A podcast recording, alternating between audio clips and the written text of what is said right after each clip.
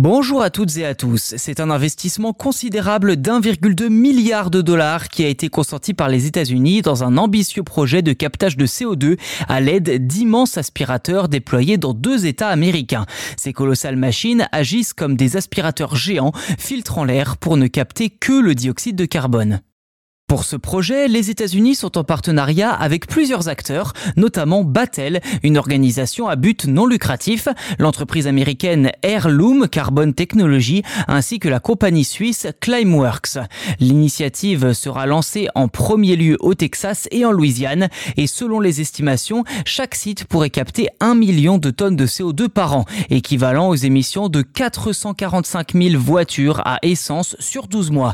Bien que cela puisse sembler modeste dans le contexte américain, c'est néanmoins une contribution vraiment significative. La technologie derrière ces aspirateurs est connue sous le nom de captage direct de l'air ou DAC si on prononce l'acronyme.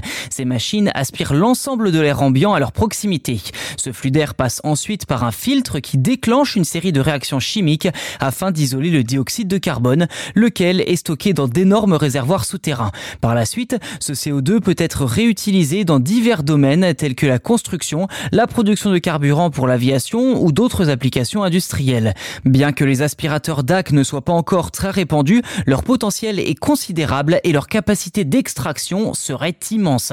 Bien que leur mise en place actuelle soit coûteuse, ils pourraient jouer un rôle majeur dans l'atténuation des effets du réchauffement climatique. Voilà pour cet épisode. N'hésitez pas à vous abonner au podcast si ce n'est pas déjà fait sur votre plateforme d'écoute préférée. C'est gratuit. En plus, c'est un vrai soutien et ça vous permet d'ailleurs d'être informé lors de la sortie des futurs numéros. Merci encore et à très vite.